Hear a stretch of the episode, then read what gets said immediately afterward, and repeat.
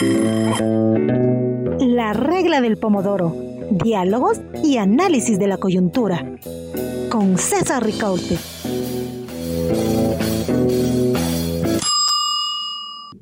Hola, bienvenidos. Gracias por acompañarnos en esta nueva edición de la regla del pomodoro.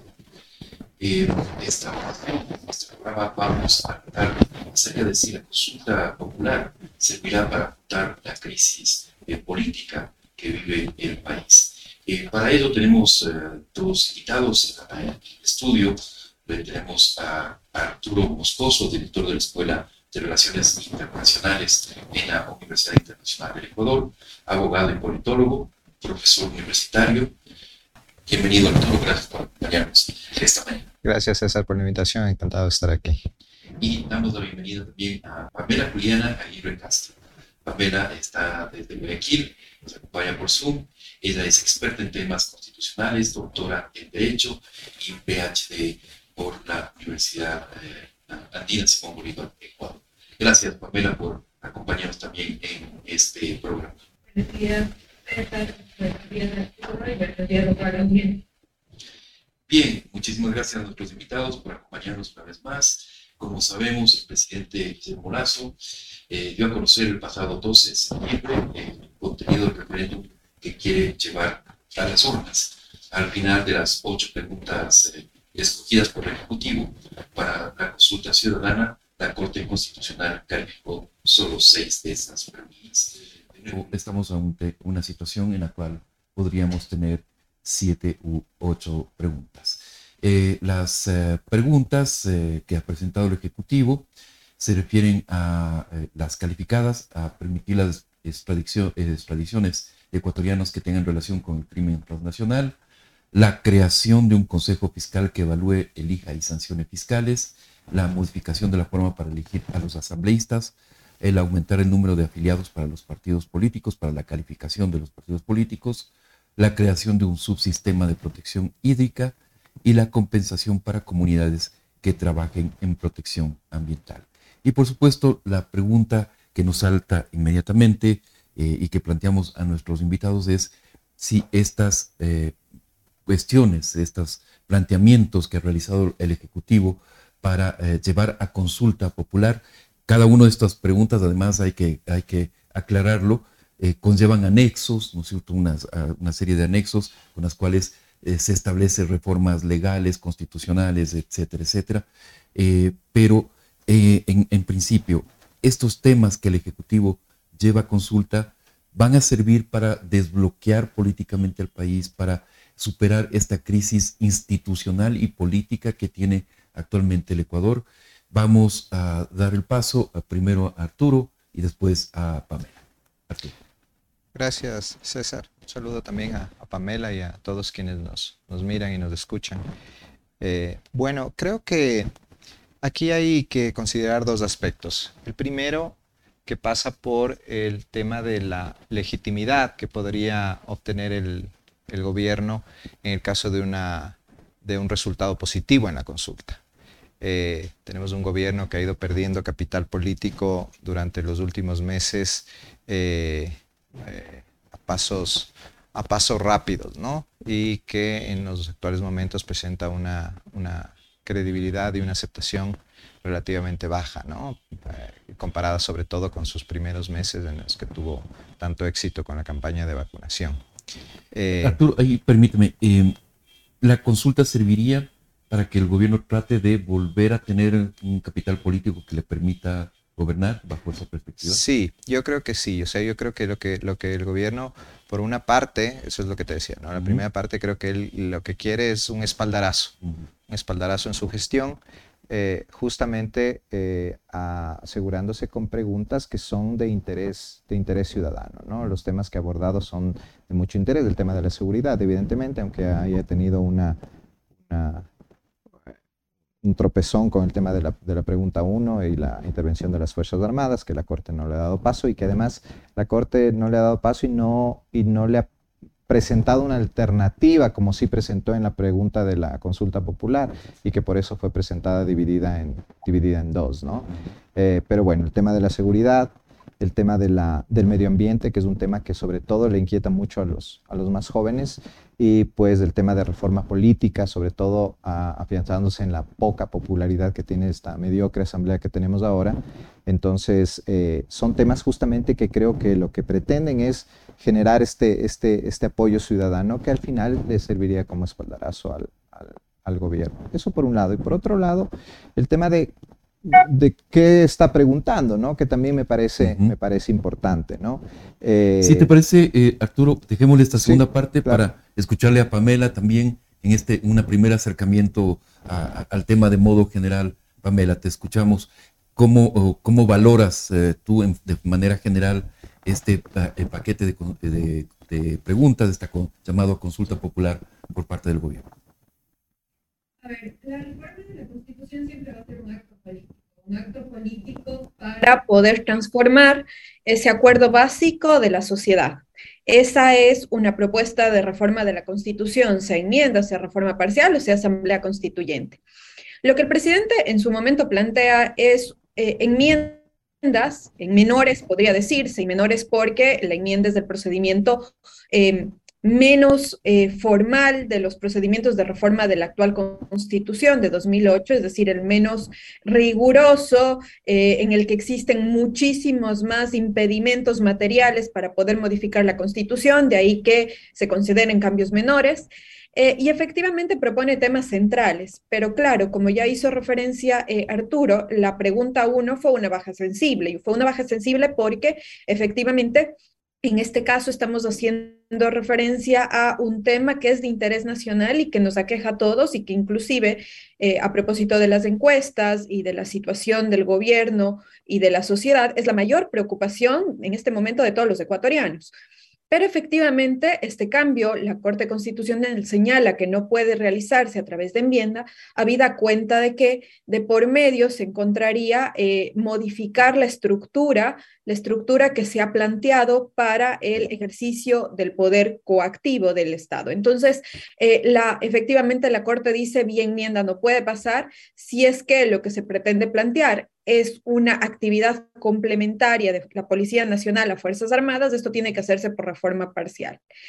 Ahora, respecto al tema de eh, la institucionalización y este impacto que podría tener, eh, yo soy bastante... permíteme un segundito.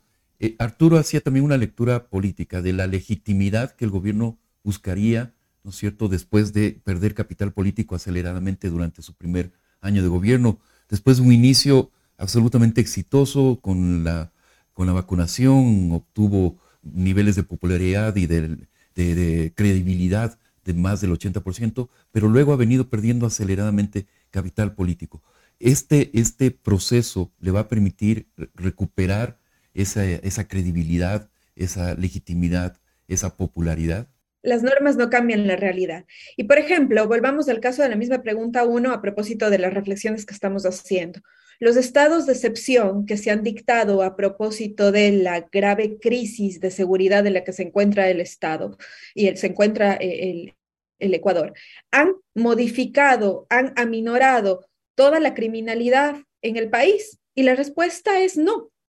Entonces, efectivamente, eh, puede ser un acto que pretenda modificar o pretenda elevar la credibilidad del gobierno, pero al final del día, Fuerzas Armadas no van a modificar por sí solas la situación de la seguridad del país. Tal vez lo que genera es una sensación de que eventualmente existe más presencia del Estado, pero esto no va a modificarse o no va a modificar la situación actual que están viviendo los ecuatorianos. Mm. Entonces, posiblemente lo que pueda ocurrir eh, en un supuesto en el que eh, este tipo de, eh, por ejemplo, el tema de la extradición, que es una que también está ligada al tema de seguridad, entra en vigencia, pero claro, se van a dar cuenta y, la ciudadanía va a caer en esa decepción instantánea que se va a dar cuenta de que aun cuando la Constitución permita en esta excepcionalidad la extradición para los delitos transnacionales, esto no va a cambiar la realidad práctica que se vive en las calles. Este es un tema que hay que tenerlo presente. Y en el Ecuador nosotros sufrimos muchísimo de esta falacia normativa. Creemos que las normas nos van a cambiar la realidad cuando, eh, cuando esto no ocurre así. De hecho, el derecho siempre está detrás de la realidad tratando de acoplarse y ofreciendo soluciones, pero las normas no ofrecen esas soluciones mágicas. Gracias, Pamela. Vamos a entrar ya a analizar las preguntas, Arturo. Justamente eh, habíamos quedado contigo y vas a entrar a esa segunda parte de análisis ya de, los, de, los de las temáticas de la consulta popular. Sí, justamente, ¿no? Eh, un poco, sí, estoy de acuerdo con, con Pamela en que la, la modificación legal no va a cambiar una realidad, pero en todo caso eh, lo que se pretende es justamente, como decía antes, es abordar temas que le preocupan a la, a la ciudadanía, ¿no? Eh, por eso hablaba de que eh, en, una primera instancia lo que se pretende es un, espaldarazo al, al, gobierno, ¿no? por lo menos esa es la intención, que lo logre ya es otra cosa. Claro, que lo logre y es otra cosa porque ahí tenemos un, problema recurrente con las consultas populares en, no solo en Ecuador, sino en Latinoamérica en general, eh, que es que las, las, consultas se identifican más con el preguntante que con lo que se pregunta. Mm. Entonces, eh, el, el, el, hecho de que el preguntante en este caso tenga poca poca, poco capital político, poco, apoyo de la gente, ¿no es cierto?, puede incidir en el resultado de la consulta, evidentemente. Por eso yo creo que inteligentemente desde mi parte el gobierno ha tratado de distanciarse un poco eh, de, la consulta. Guillermo Lazo no, ha, no, no, se ha hecho cargo de la consulta él directamente, ha delegado un poco en sus, en sus ministros. Y además, como decía antes, con preguntas que de todas formas inciden en, en, en, en la, en, la, en lo que necesita la ciudadanía. Entonces, y, además preguntas que, a las que es difícil también oponerse, ¿no? En el, caso de la campaña que vaya a ser la oposición, que evidentemente va, a ser una campaña de oposición, va a ser difícil oponerse a preguntas que lo que buscan es justamente eh, no tanto una, una modificación eh, muy exhaustiva de, cómo funciona el Estado eh, o, de cómo funciona la, el tratamiento del medio ambiente o el tratamiento de la seguridad, sino más bien dar la imagen, como decía un poco también Pamela, de que se está haciendo algo, de que se está haciendo algo y de que se está tratando de combatir eh, eso y que quien se oponga, ¿no es cierto?, es porque se opone a, no al gobierno, sino a, unas, a unas medidas que van en beneficio de la sociedad. Creo que por ahí, eh, ahí va el, análisis que ha hecho el gobierno para presentar la consulta. Correcto.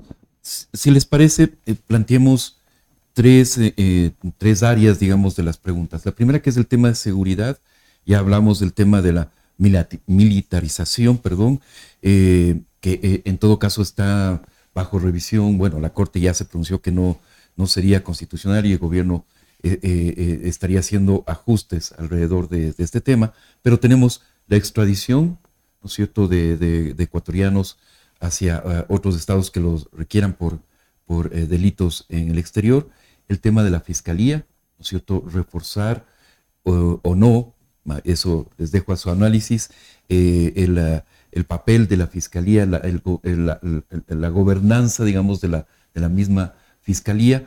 Eh, esos, esas tres preguntas estaban enfocadas en el tema de seguridad. ¿Atacan este tema, eh, las tres preguntas, el, el meollo de la crisis de seguridad que vive el país? Voy contigo, Arturo, luego Pamela, por favor. O sea, creo que, en un primer análisis, evidentemente, lo que se busca es dar eh, mayores herramientas las, al, gobierno para combatir la inseguridad, ¿no es cierto? A través de estas, de estas tres primeras reformas que propuso, lamentablemente para el gobierno, eh, la, más importante, creo yo, que era la intervención de las, de de la Fuerzas Armadas en el orden público. Eh, ha quedado descartada y va a ser muy difícil que modificando la pregunta de alguna forma la vuelvan a aceptar porque ha sido muy radical la Corte en esto, ¿no? Eh, ya Pamela nos, nos los dirá mejor seguramente. Y hay pronunciamientos de organismos internacionales incluso además, al respecto, ¿no? Además.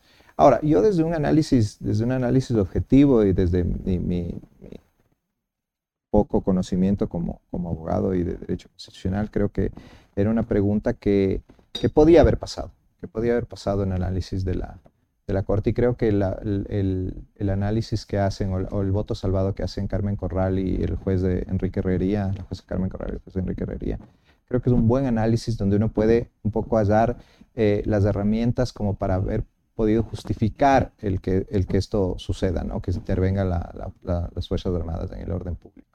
Pero bueno, eso ya, ya está por fuera. Estas otras dos preguntas son interesantes, eh, pero no son tan atractivas como la, primera, ¿no? Eh, y ya, bueno, en el tema de las, de las otras preguntas, pues ya, ya lo hablaremos más adelante. Perfecto. Gracias, Arturo. Pamela, ¿qué, eh, ¿qué opinas entonces de este paquete de tres preguntas que había planteado el gobierno sobre el tema de seguridad? La primera, militarización, ya sabemos que está, está fuera. Eh, la segunda es el tema de extradición y la tercera, fiscalía. A ver, em, con el tema de la extradición, si es que llegase esto a pasar por el segundo filtro de la Corte, porque además sí sería importante señalar que eh, si bien la Corte en este primer momento ha señalado que la vía para estas seis preguntas es la enmienda constitucional, efectivamente ha señalado también que eh, hay un segundo momento en el que se realiza el control básicamente de forma o contenido, que es lo que se determina en el artículo 102 o 105 de la, de la Ley Orgánica de Garantías, en el que lo que corresponde a la Corte es analizar los considerandos, cómo está formulada la pregunta, básicamente los derechos del elector. Eh, en, este, en este segundo momento, entonces, también la Corte analizará si la pregunta es confusa, si no es confusa, si es clara, básicamente eh, estos temas que están relacionados con el ejercicio de los derechos de participación. Y respecto a la pregunta 2, como hacía referencia, em, yo creo que en un inicio esta, eh, esta pregunta puede tener la misma función que tiene una sanción penal, es decir, preventiva. Eh, para la sociedad. ¿Por qué? Porque si cometes un delito transnacional o si te involucras con bandas transnacionales, eventualmente podría ser deportado a países de los cuales la justicia es mucho más rigurosa. Entonces, tiene esta función de generar esa... Em, esa amenaza de una posible sanción en una justicia que no es la ecuatoriana, sino que eh, tiene estándares bastante más rígidos, es bastante más seria, eh, existe menos injerencia. Entonces, puede servir eh, esta función de amenaza, pero en la práctica es importante también tener presente que la enmienda que se incorpore rige para lo venidero, es decir, que todos aquellos delitos que fueron cometidos con anterioridad no podrían ingresar para unas posibles deportaciones, por ejemplo. ¿Por qué? Porque efectivamente la ley rige para lo venidero. Entonces, es importante tener presente estos, estos conceptos jurídicos para entender cuál sería el impacto que podría tener la pregunta 2. Respecto al tema de la pregunta 3, eh, aquí ocurrió algo curioso que además fue público. Eh, la Fiscalía señaló que no estaba de acuerdo con la pregunta como la había planteado el Ejecutivo, eh, porque pues la Fiscalía ha buscado ya hace algunos años ser autónoma de la función judicial. ¿Qué es lo que ocurre? Lo que ocurre es que la Fiscalía es un órgano autónomo de la función judicial, dentro de la función judicial, pero toda la gestión administrativa le corresponde al Consejo de la Judicatura. Lo que pretende la enmienda constitucional es mantenerle dentro de la función judicial, pero con una autonomía del Consejo de la Judicatura, creando este Consejo Fiscal. ¿Para qué? Para que sea la Fiscalía la que, eh, este Consejo Fiscal, el que establezca los parámetros de los concursos, ingreso, promoción, eh, la creación de más, eh, de más fiscalías. Esto en gran medida podría ayudar a agilizar todo el sistema, el sistema penal del país. Recordemos que hay una carencia de fiscales, eh, que la Fiscalía constantemente ha presentado sus críticas respecto al poco apoyo que ha tenido del Consejo de la Judicatura para poder modernizarse, para poder contar con más personal.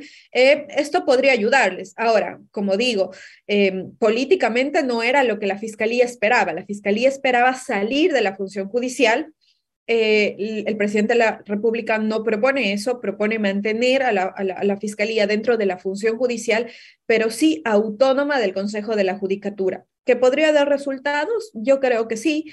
Eh, ahora bien, habría que analizar efectivamente cómo se crea eh, y cómo será la designación de este Consejo Fiscal, habida cuenta de que, pues recuerden ustedes que la Fiscalía tiene a su cargo la acción pública penal tiene un poder importante dentro del Estado, que es señalar a quién eh, o quién va a ser la persona que va a ser eh, enjuiciada o perseguida por la justicia.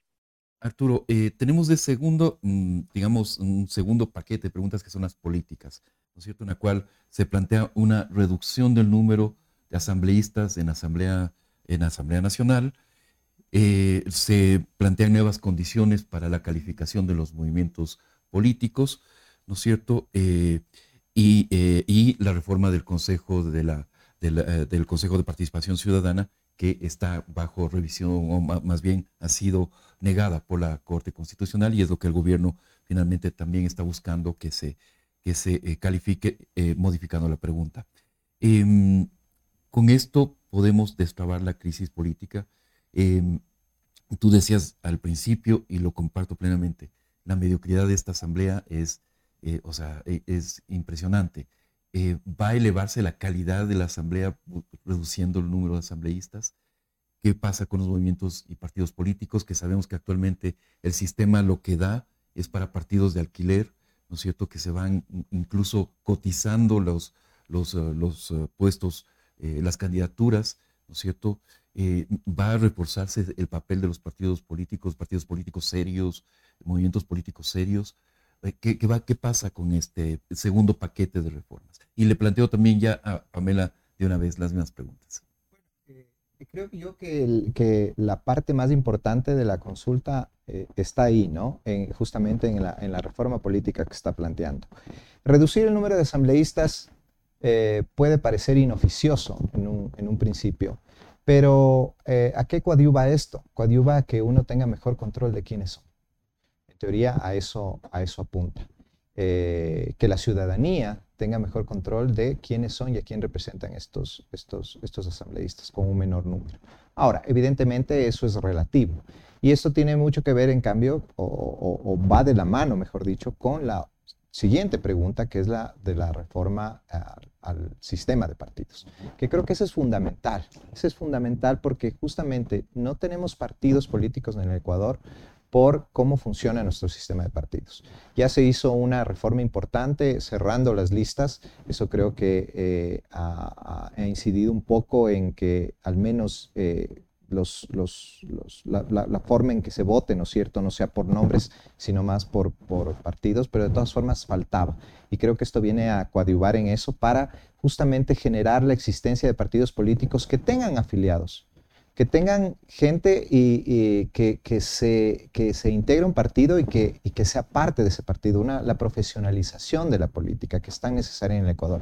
Aquí, como tú señalabas, tenemos partidos y movimientos políticos de alquiler, eh, partidos y movimientos políticos que es muy fácil, muy fácil crear porque simplemente necesitan unas cuantas firmas de adherentes. Yo puedo firmar por 10 partidos si es que quiero como adherente y, y los partidos y movimientos se constituyen, sobre todo los movimientos, se constituyen de una forma súper fácil. Además, y eso cuando no se venden firmas. Claro, porque además, además tú tienes eh, la posibilidad de como movimiento, movimiento eh, político seccional participar en, elecciones eh, generales como de, para conformar la Asamblea, la Asamblea Nacional. Y que no tiene ningún sentido. Porque ahí tenemos asambleístas, que es parte de las razones por qué esta asamblea, es tan mediocre, que no sabemos a quién obedecen, a qué ideología responden o bajo qué paraguas eh, programático están. Entonces son asambleístas simplemente tránsfugas que un rato votan por una cosa y otro rato votan por otra cosa. ¿Y en base a qué? ¿Qué es, lo que, qué es lo que les hace votar de tal o cual manera? ¿no? Entonces no hay un control político de verdad. Entonces creo que esa pregunta es, es, es fundamental. Y sobre todo por la credibilidad que tiene la Asamblea, que es lo que decíamos antes, que yo creo que le va a movilizar a la ciudadanía a apoyar una pregunta en ese sentido. Y bueno, finalmente con el Consejo de Participación Ciudadana, que es otra de las grandes preguntas que en los, que en mediciones de opinión ha salido como muy, muy apoyada, que es el, el hecho de que quitarle las funciones de designación de autoridades de control al, al Consejo de Participación. ¿no? Eh, y creo que como ha planteado ahora el gobierno las dos preguntas divididas, que creo que el problema principal, Pamela quizá nos lo aclare mejor, eh, era que estaban juntas, ¿no es cierto?, tanto el cómo se designaban los consejeros de participación y cómo se designaba eh, las, autoridades de, control. Entonces ahora se ha separado eso y creo que es importante y creo que es, hay, hay posibilidades de que al menos eh, se, la, Corte califique que deben ir como enmienda y pues ya luego, como decía Pamela, se verá el, tema del contenido de la pregunta. Pero creo que esa es, es, una pregunta también muy importante porque parte del desastre político que tenemos en Ecuador tiene mucho que ver con el Consejo de Participación.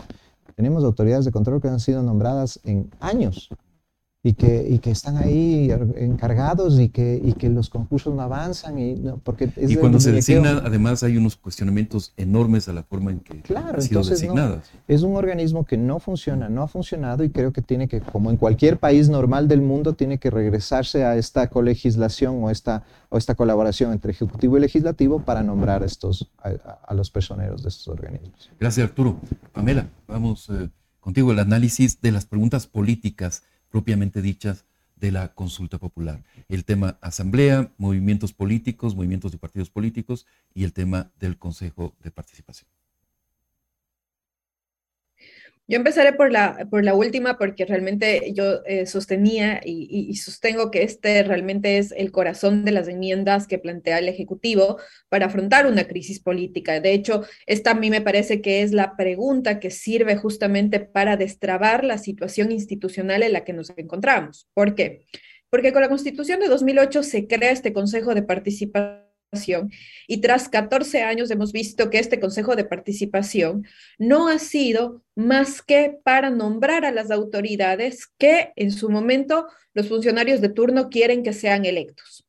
Y eso ha generado justamente una ausencia del control y también eh, sistemas que han permitido unas redes de corrupción eh, desastrosas. Entonces, ¿qué es lo que se plantea a día de hoy? A día de hoy, eh, lo que está planteando a propósito de la, separación de las preguntas es, por un lado, modificar la forma de elección del Consejo de Participación Ciudadana y Control Social. Y se señala que ya no va a ser un, un, voto directo, sino que va a ser a través de designación por un proceso que va a pasar a través de la Asamblea Nacional. ¿Esto es beneficioso? Pues yo creería que sí, Sí, ¿por qué? Porque a día de hoy la Constitución determina que si bien los consejeros del Consejo de Participación son electos popularmente, no tienen que estar afiliados o no tienen que tener un pasado político. Pero si es un órgano que toma decisiones políticas, pues debería tener algún tipo de responsabilidad y designación política. Es decir, aquí nosotros eh, estamos pasando por este em, por esta hipocresía de plantearlo como apolítico, pero sí toma decisiones políticas. Entonces, me parece que transparentar que la designación pasa por este filtro político de negociación es importante para la sociedad, por un lado. Pero por otro lado, sí sería importante señalar que cuando la Corte realiza el, el, primer filtro de la pregunta que señaló justamente que debería haberse dividido, y además la Corte señala algo importante que tiene que tomarse en cuenta, y es que eh, tal y como se planteaba en un inicio, y dice la Corte, la pregunta de modificar la forma de designación del Contralor, del Fiscal, del Procurador, de los Superintendentes, del Consejo de la Judicatura, el presidente estaba tomando un protagonismo desmedido frente a la Asamblea. Entonces la Corte también hace esta reflexión. Y por eso es que cuando plantea estas dos siguientes preguntas, eh, que son las que está eh, analizando a día de hoy la Corte Constitucional con ponencia de Daniela Salazar, lo que dice eh, y ya presenta en este momento el Ejecutivo a mí me parece que es algo mucho más sesudo porque efectivamente señala un procedimiento en el que ya están equilibrados eh, los poderes y competencias que tendría tanto la Asamblea como el Ejecutivo en la designación de las autoridades. Es decir, se establece la veeduría, se establece la designación política de la Asamblea e inclusive también se establece algo que es supremamente importante, que si la Asamblea en un tiempo determinado no se pronuncia, pues los primeros candidatos quedarían eh, designados por el imperio de la ley, por, por, el ministerio de la ley. Esto resulta también beneficioso sobre algo que decía Arturo, pues tenemos ya aproximadamente dos años, ocho meses sin. Esta es la pregunta que sí va a cambiar la arquitectura constitucional, que sí va a modificar la relación de los poderes, la estructura respecto a cuál es la función que va a tener la Asamblea y sobre todo la decisión política que se tiene respecto a la designación de las altas autoridades. Creo que eh, transparentar esto a mí me parece bastante beneficioso. Respecto a la pregunta cuatro, eh, que tiene que ver con eh, bajar el número de asambleístas. Eh, aquí simplemente me parece que es un tema ya eh, importante que se tiene que tomar en cuenta respecto a la representación política.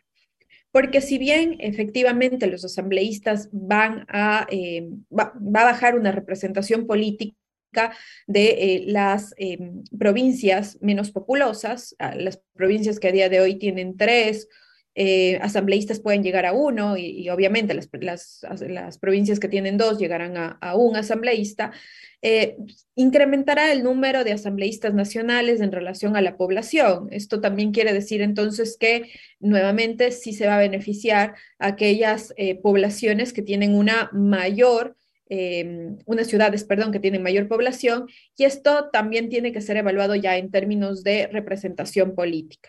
Y finalmente, el tema de la pregunta respecto a los partidos políticos, me parece que es importante, pero eh, esto ya está en la ley.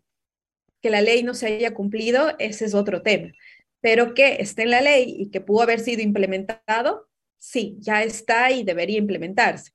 Eh, les queremos mostrar los resultados de, una, eh, de un sondeo que hicimos en redes sociales. Preguntamos justamente, este programa considera que la consulta popular servirá para afrontar la crisis política del país. Bien, decíamos entonces 54,4 por el sí, 43,5 eh, por el, el no. Eh, bien, Arturo, tus reflexiones finales. Se nos quedan dos preguntas por analizar, que son las preguntas ambientales. Nos comprometemos a hacer un programa específico sobre el tema ambiental, que por supuesto es muy importante, eh, pero era el objetivo de analizar la perspectiva más política de esta consulta popular. Tus reflexiones finales, Arturo. Bueno, creo que en relación a la, pregunta que hacía, se hacía este programa, me parece importante lo que las reflexiones que ha hecho Pamela también y que, y que, y, que yo también estoy de acuerdo en que las tres preguntas eh, sobre reforma política son, son importantes, ¿no? Son importantes para mejorar la calidad de nuestra, nuestra política, por un lado, y por otro lado, para tratar de, de, de volver a la normalidad con relación al nombramiento de autoridades de control, eh, que gracias al Consejo de Participación Ciudadana, pues eh, fue, una, fue, fue, la ausencia del, del, control de, de, la ciudadanía y de los organismos de control a cómo se hacían las cosas en el, en el Estado, pues con todos los escándalos de corrupción que, que, que tenemos y que seguramente seguirán descubriéndose a lo largo del tiempo, ¿no? con este saqueo prácticamente que hubo de las arcas fiscales durante el, durante el ejercicio del, del Consejo de Participación como, como un organismo cooptado por el Ejecutivo. ¿no? Creo que es fundamental pensar en eso y creo que eh, si estas preguntas ya pasan el examen de la Corte, pues habrá que, habrá que apoyarlas, ¿no? habrá que apoyarlas porque es necesario que ese organismo pierda esa facultad de designación. Y creo que ahí está lo más importante, aparte de también eh, tratar de fortalecer el sistema de partidos. Gracias, eh, Arturo. Pamela, tus reflexiones finales. Bueno, eh, ¿puedo destrabar la crisis política? en la pregunta del programa. Em, en parte creo que sí, en parte creo que es posible em, destrabar esta arquitectura perniciosa para el ejercicio de los derechos. Em, en el sentido de que la parte orgánica de la Constitución tiene que modificarse para permitir que exista una verdadera, eh, una verdadera responsabilidad política de a quién se designa y del el ejercicio de las funciones y el control sobre, el, eh, sobre las actuaciones que tienen todos estos funcionarios. Así que creo que esto es posible a través de, de este cambio que se pretende dar del Consejo de Participación Ciudadana. El tema de la Asamblea creo que necesitaríamos eh, otro tipo de modificaciones para poder mejorar eh, la Asamblea Nacional. Em, creo que es importante, sí, que se fortalezca eh, los sistemas de partidos políticos, pero esto solo con la enmienda constitucional no va a poder concretarse, sino es necesario también una serie de acciones en conjunto que tienen que también tomarse de la mano justamente para destrabar la crisis política en la que se encuentra el Ecuador. Gracias, eh, Pamela. Gracias, Arturo, por habernos acompañado esta mañana. Eh, gracias a todos ustedes que nos eh, siguen, ah, han seguido esta emisión a través de redes sociales. volvemos a emitir este programa esta tarde a las siete y media de la noche y luego el día lunes también se vuelve a emitir también a la misma hora, siete y media. Así que les esperamos la próxima semana con una nueva emisión de la Regla del Pomodoro y eh, les mando un fuerte, fuerte abrazo. Que tengan un excelente día.